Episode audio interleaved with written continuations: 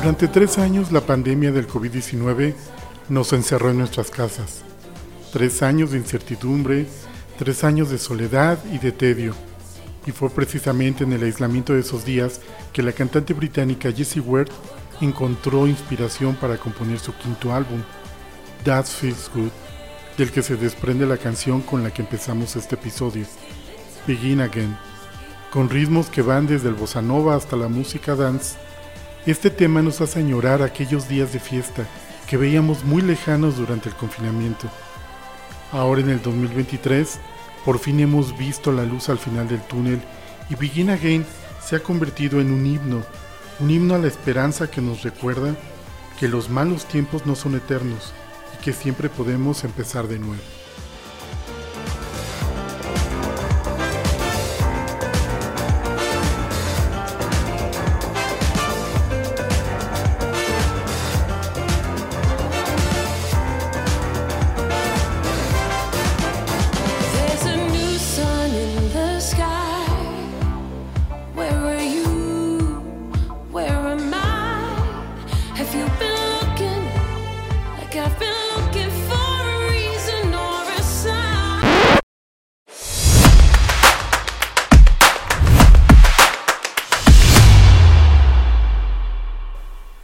Han pasado ya 40 años desde que Luis Reiner anunciara el triunfo de volver a empezar en los Oscar.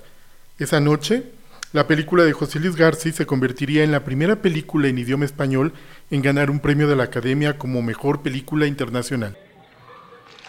Yes, you have that envelope. I'll let you speak the name. The winner is Volve a empezar.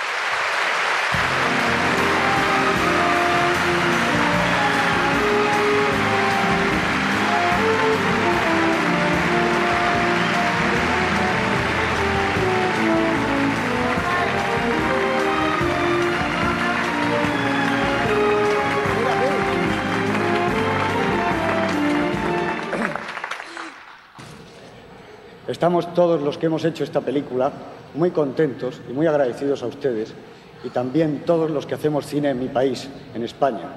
Thank you very, very much all to you.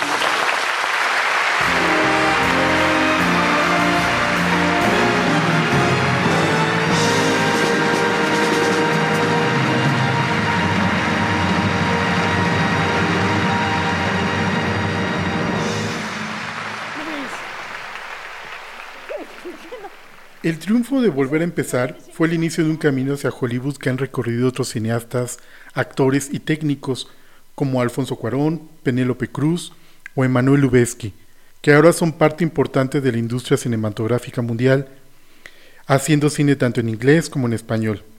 Pero como dirían las abuelas, mucha agua ha corrido bajo el puente desde aquella gala de los Oscar de 1983.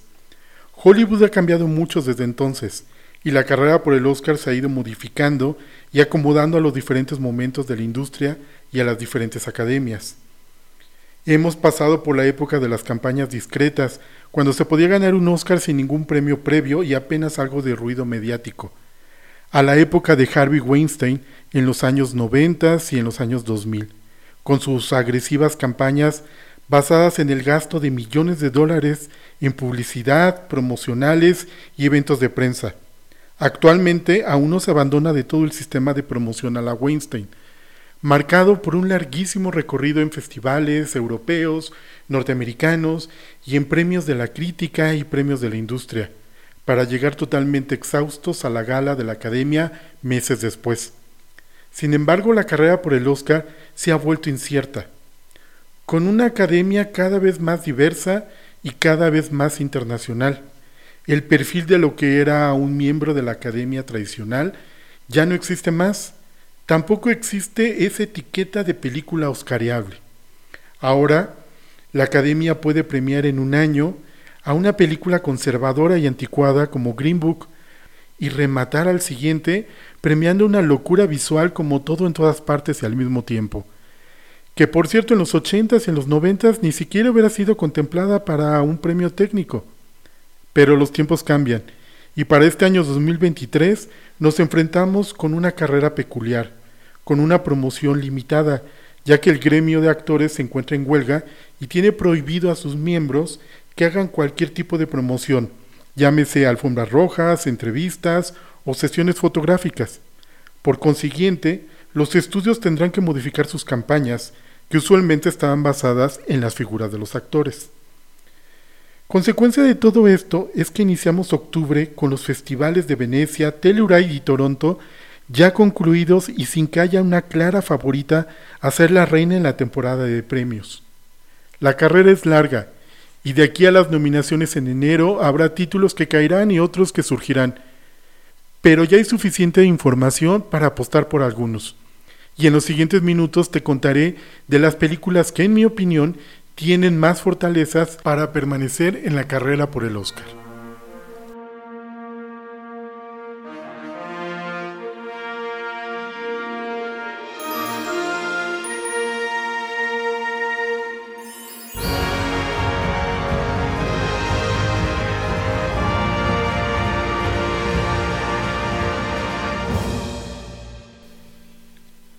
Cada año la carrera por el Oscar se apega a una narrativa.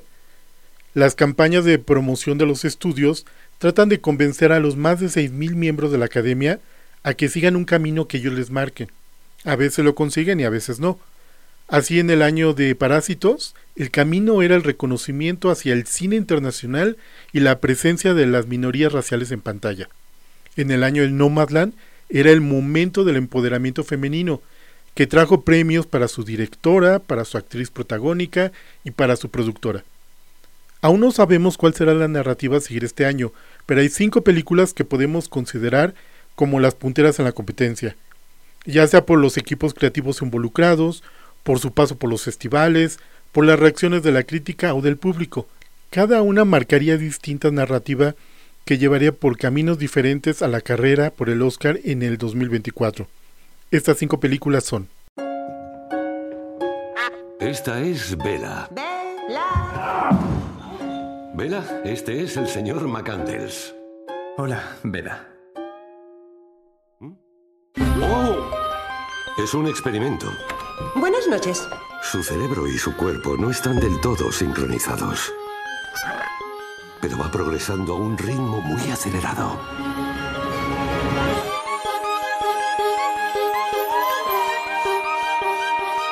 Dígame, ¿de dónde ha salido? Te lo diré. Pues es una bonita historia. Soy Bella Baxter. Y existe un mundo que disfrutar. Circunnavegar. Es la meta de todos progresar. Crecer. Una mujer que traza su rumbo hacia la libertad. Es maravilloso.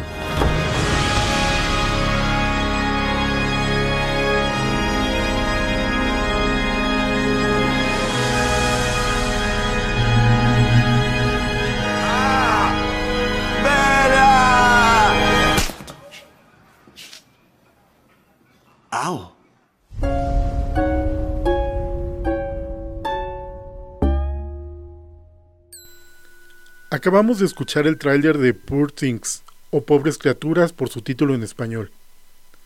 Pobres Criaturas nos cuenta la historia de Bella Baxter, una mujer embarazada que es resucitada por el clásico científico loco después que ésta se haya suicidado.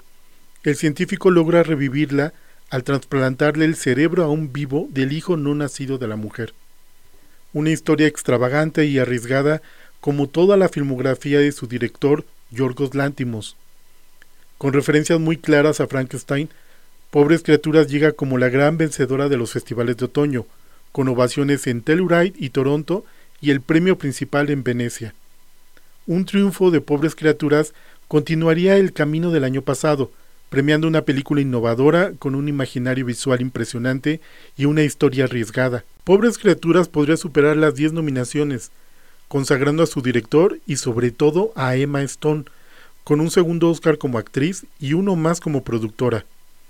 De volverse la favorita de la carrera, Pobres Criaturas abriría camino a otras películas con las que comparte narrativa y perfil cinematográfico, entre las que están Asteroid City de Wes Anderson. Con su peculiar estilo visual y su elenco lleno de estrellas, podríamos verle nominada en las categorías técnicas y hasta en guion, que es donde destaca. Salvord de Emerald Fennel es otra película en esta narrativa. Salvord es la segunda película dirigida por Fennel, que ya antes se llevó el Oscar a Mejor Guión Original por Promise Young Woman, algo que podría repetir con este thriller en tono de comedia sexual que analiza los contrastes entre las clases sociales y británicas. Todos somos extraños es el título en español para All of Us, la película de Andrew Hay que cuenta la historia de Adam, un guionista que regresa a la casa de su infancia para descubrir a sus padres viviendo tan jóvenes como eran cuando murieron años atrás. Las fortalezas de esta película están en su guion y en sus dos protagonistas, Andrew Scott y Paul Mescal, este último nominado el año pasado por After Sun y convertido actualmente en el chico de moda y favorito de las portadas de revistas. ¿De quién es esta tierra? Es mi tierra. Vaya, vaya, vaya. El héroe de guerra ha regresado. Vaya. Tomaste una buena decisión al volver. Los Osage son los más hermosos, ricos y el pueblo más listo de la tierra. Pero ellos engañaron a todos. Tienen una tierra con petróleo. Hijo, tengo una pregunta. ¿Y las mujeres? Son mi debilidad. Que si mezclamos las familias, esos fondos estatales fluyen en dirección a nosotros. Yo me casi. Eso es lo que eres. No sé qué dijiste, pero seguro fue indio para hombre guapo. Eh, sí.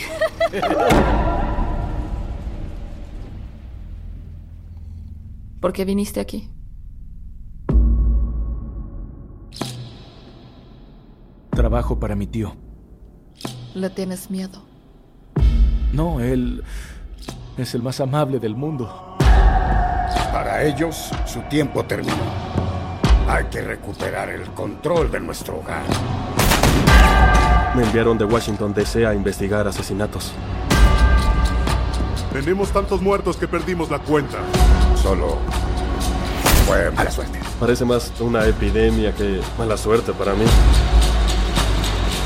Los Osage mueren por el enemigo. No los dejen morir solos. El mal rodea mi corazón.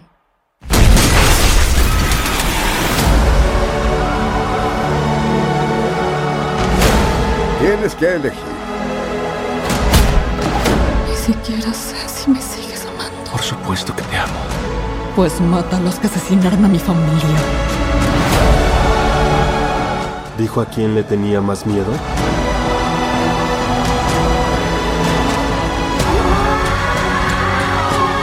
No hagas algo de lo que te arrepentirás el resto de tu vida.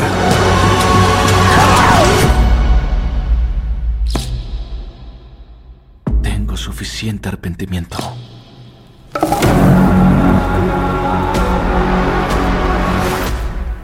Killers of the Flower Moon, o Los Asesinos de la Luna como se le conocerá en Hispanoamérica, es nuestra segunda favorita. Producida por Apple TV, Killers of the Flower Moon no pasó en competencia por los festivales, aunque se presentó en una gala especial en el Festival de Cannes en mayo, y aquello se volvió un verdadero evento cinematográfico. La euforia continuó cuando se estrenó el tráiler y el público quedó enamorado de todo lo que veían. 250 millones gastados, una duración de tres horas y media, Leonardo DiCaprio y Robert De Niro juntos de nuevo y por primera vez en una película de Scorsese, dando las mejores actuaciones de su carrera. Son muchos los factores para convertir a Killers of the Flower Moon en la gran película del año. Scorsese, ya en sus ochentas, es una leyenda del cine y esta podría ser su última gran película. De ser nominado se convertiría en el segundo director más nominado con 10 nominaciones y un solo premio que sabe a muy poco.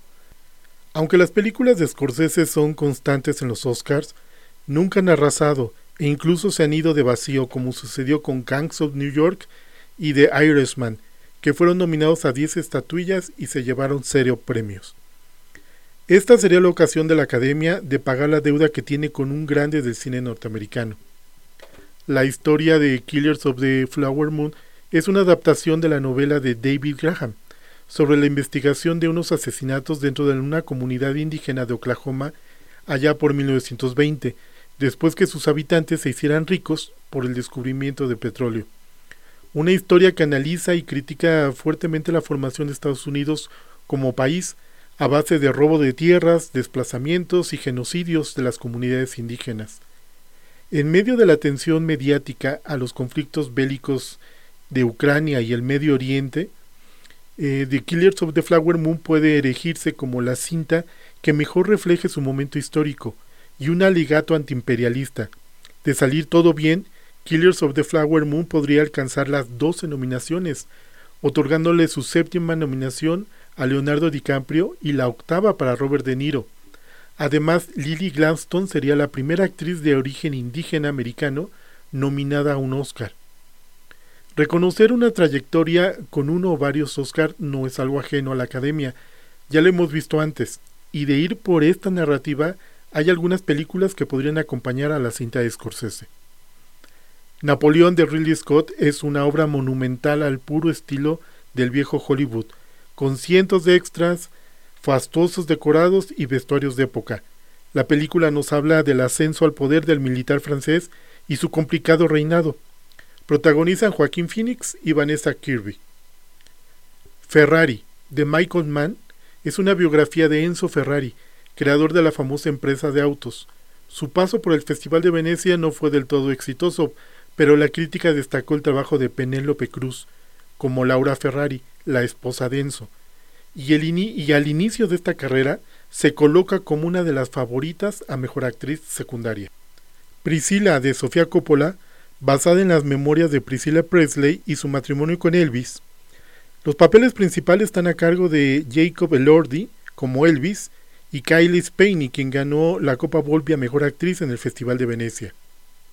El color púrpura, dirigida por el cineasta y músico Bliss de Ambassador y basada en el musical de Broadway que a su vez está basado en la novela de Alice Walker. En 1985 Steven Spielberg adaptó la historia en una versión musical que logró 11 nominaciones, colocándose como la favorita indiscutible de la noche, pero retirándose sin haber ganado uno solo.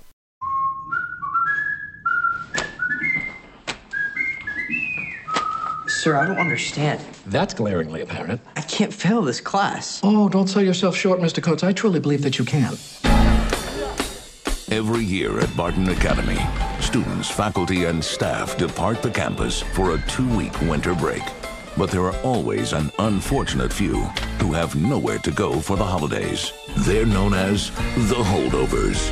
Mr. Hunnam. Hello, Mary. I had you guys stuck with babysitting duty this year. How'd you manage that?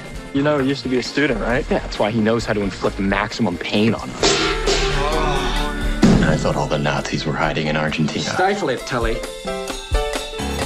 You just earned yourself a detention, sir. Being here with you is already one big detention. Son of a bitch, that's another detention. Do you think I want to be babysitting you? No, I was praying your mother would pick up the phone or your father would arrive in a helicopter or a flying saucer. My father's to take you dead. You don't tell a boy that's been left behind at Christmas that nobody wants him? What's wrong with you? There's nobody here, okay? You stay out of my way, and I'll stay out of yours. Let me sleep. Now, most of the kids dislike you, pretty much hate you. Teachers, too. You know that, right? I find the world a bitter and complicated place, and it seems to feel the same way about me. I think you and I have this in common. I don't think I've ever had a real family Christmas like this before. Thank you, Mary. You're welcome.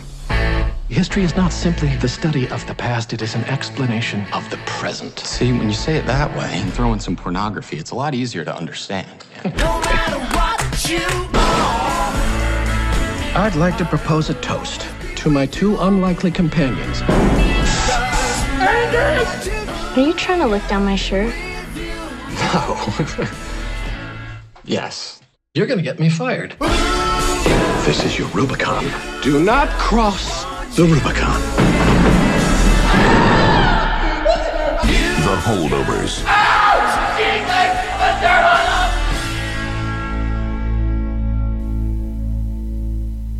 Angus, un problemático estudiante, se queda durante las vacaciones navideñas de 1970 en su exclusivo colegio de Nueva Inglaterra. Junto a él estarán Paul, el profesor más desagradable de todo el colegio, y Mary, la cocinera. Los tres formarán por dos semanas una peculiar familia que les ayudará a curar heridas y replantear sus vidas. Este es el argumento de The Hollowers, Los que se quedan. La película de Alexander Payne que se estrenó con estupendas críticas en el Festival de Telluride. The Hollowers es el reencuentro del director con Paul Giamatti 20 años después de Sideways, aquella comedia romántica que lo fue todo en el 2004 y estuvo a punto de ganar el Oscar a Mejor Película, pero se, enfrentó a una imparable Million Dollar Baby de Clint Eastwood. Alexander Payne es de los favoritos de la Academia. Ya le ha dado dos Oscars como guionista y lo ha nominado cinco veces más. Además, su película tiene detrás el empuje de Focus, un estudio que ha logrado múltiples premios en el pasado para sus películas. The Holovers llega a la carrera apoyada en sus actores y en su guion, pero podría conseguir nominaciones en más categorías si logra que su narrativa de cine pequeño, con una historia 100% norteamericana, humana y emotiva, la convierta en la versión del 2023 del Club de los Poetas Muertos. El éxito de The Holovers ayudaría a otros títulos con los que comparten narrativa, por ejemplo, American Fiction de Carol Jefferson, la más reciente ganadora del, premio del público en el Festival de Toronto, una distinción que por estadística le augura un lugar entre las nominadas a Mejor Película. Past Lives de Celine Song fue un éxito desde su paso por Berlín y Sundance. La película es un magnífico debut y pone a su directora Celine Song en la mira de la industria como un talento a seguir. Y hablando de talento a seguir tenemos a Domingo Coleman, el actor que brilla en dos películas en esta temporada, en El color púrpura de la que ya hablamos y en Rostin. Por esta última se ha colocado entre los actores más fuertes de la carrera y no sería sorpresa verlo entre los nominados. En igual posición se encuentran Natalie Portman y Julianne Moore, que son lo mejor de May December, la película de Tom Hanks vista en Cannes. Air, la película de Ben Affleck sobre la colaboración entre Nike y Michael Jordan, tiene un dejo noventero que podría alejarla de las categorías o acercarla. Pero en su elenco de estrellas eh, se podría arañar una nominación, sobre todo para Matt Damon, que brilla en su personaje.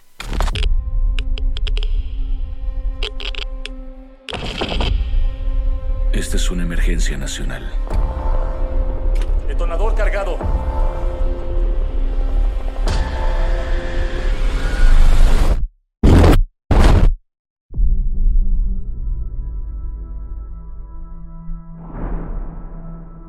Estamos en una carrera contra los nazis. Y sé lo que significaría que los nazis tuvieran una bomba. Nos llevan 12 meses de ventaja. 18. ¿Cómo es posible que sepa eso? Tenemos una esperanza. El poderío industrial y la innovación científica de los Estados Unidos se conectan aquí. Un laboratorio secreto. Mantengan a todos ahí hasta que termine. Vayamos a reclutar científicos. Construye un pueblo y construyalo rápido. Si los científicos no vienen con sus familias, no conseguiremos a los mejores. ¿Por qué iríamos a la mitad de la nada? Hasta quién sabe cuándo. ¿Por qué? ¿Por qué? ¿Qué tal porque es lo más importante que va a pasar en la historia del mundo? Serás el gran improvisador, pero esto... No podrás hacerlo en tu mente. Dice que hay probabilidad de que si oprimimos ese botón, destruyamos el mundo. Es casi nula. ¿Casi nula? ¿Qué espero obtener de pura teoría? Nula. Estaría bien.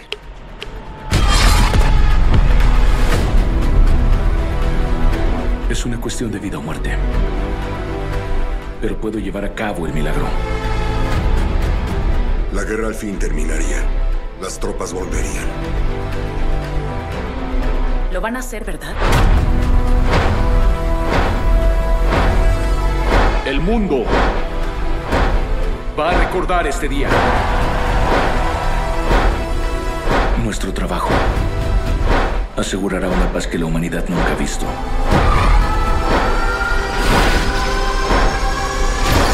Hasta que alguien haga una bomba más grande.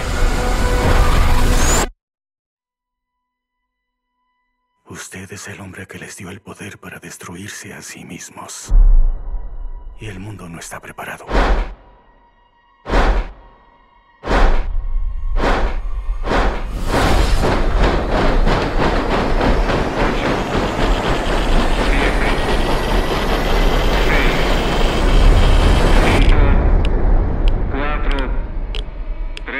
Truman necesita saber qué sigue. ¿Qué sigue? Del lado opuesto de The Holdovers está Oppenheimer, la película que nos cuenta sobre la creación de la primera bomba atómica. Fue un éxito de taquilla y crítica, y parte del fenómeno cinéfilo del año que se llama Barbieheimer.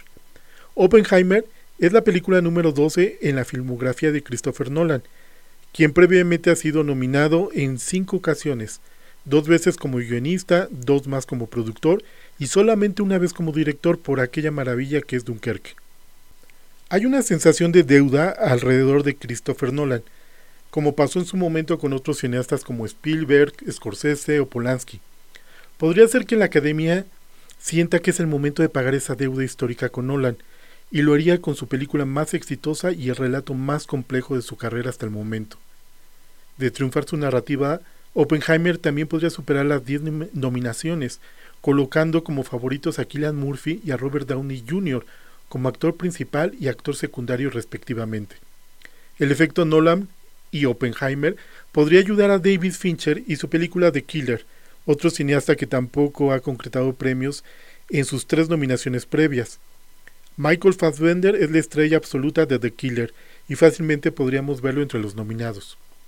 Otro que brilla en su personaje es Glenn Powell, el protagonista de Hitman, la película de Richard Linklater. Desde que se vio en su paz en Venecia, Hitman despertó comentarios entusiastas. Incluso algunos hablaban que esta película sería la que convertiría a Glenn Powell en una estrella mundial.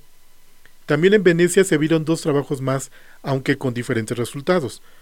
Origin, de Anna Duverger, decepcionó a la crítica europea que la tildó de didáctica y maniquea, pero al mismo tiempo entusiasmó a la prensa norteamericana, que la nombró como una de las mejores películas del año. Mejor suerte corrió Maestro, el proyecto autoral de Bradley Cooper sobre la vida del legendario músico Leonard Bernstein, compositor, pianista y director de orquesta, autor de numerosas composiciones para películas como Peter Pan, Nido de Ratas y sobre todo El Amor sin Barreras de 1961. Maestro es la apuesta fuerte de este año por parte de Netflix, y esta vez ha confiado en Bradley Cooper que por increíble que suene, ya acumula nueve nominaciones en su carrera. Con Maestro podría llegar a las 13 nominaciones.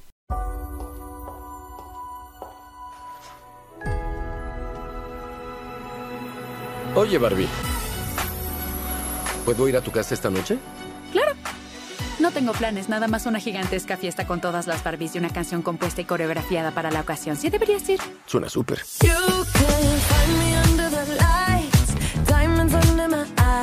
Es el mejor día de mi vida. Sí, es el mejor día de la vida y también lo fue ayer y lo será mañana y todos los días para siempre. ¿Nunca han pensado en morirse?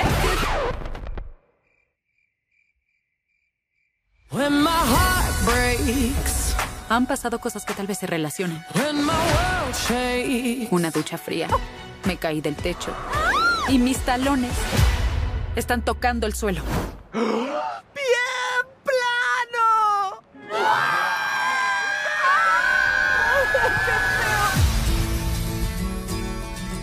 Dime qué tengo que hacer. Tendrás que ir al mundo real. Puedes volver a tu vida normal o conocer la verdad acerca del universo. La decisión ahora es tuya. Elijo la primera, el tacón. Deberías querer saber. ¿Estamos? Otra vez. Closer, I am fine. Closer, I am fine. Voy contigo. Está bien.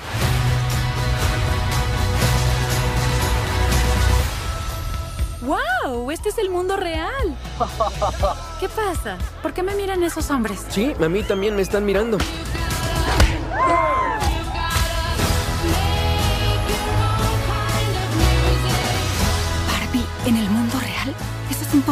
Si esto se hace público, pasarán cosas muy extrañas en nuestro mundo. Podría ser algo catastrófico. No jugamos con una Barbie desde que teníamos cinco años. No habrá descanso hasta que esa muñeca regrese a su caja.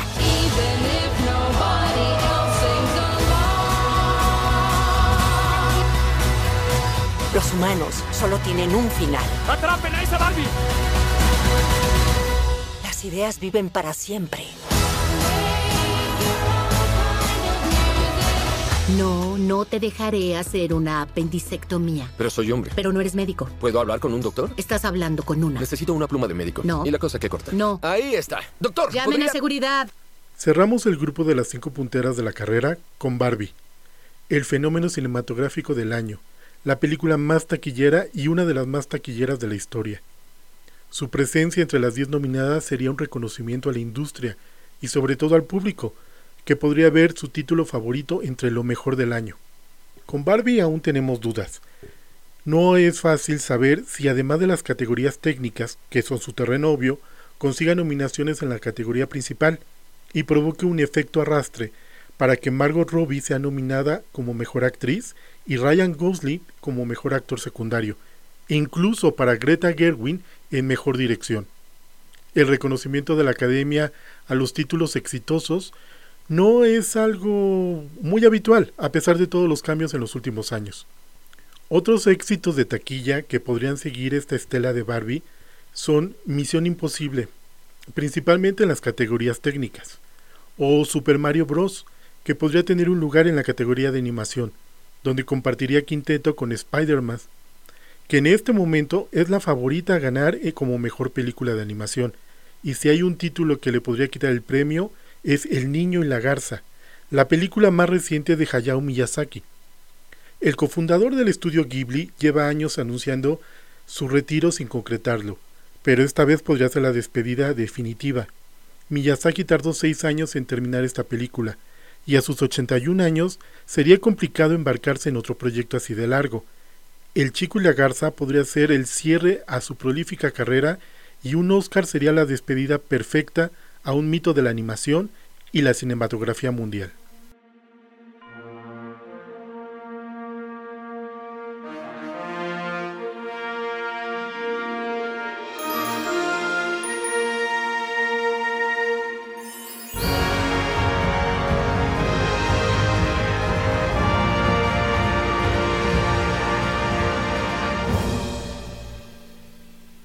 No son todas las que están, ni están todas las que son, pero los 25 títulos que hemos repasado prometen darnos las posibles claves para enfrentar una nueva temporada de premios. Y aquí vamos de nuevo. Un nuevo año, una nueva carrera, un camino que los cinéfilos, los gurús de los premios y los fans de los Oscar recorremos con gusto. Un volver a empezar que no nos cansamos de repetir una y otra vez. Gracias por tu escucha y hasta la próxima.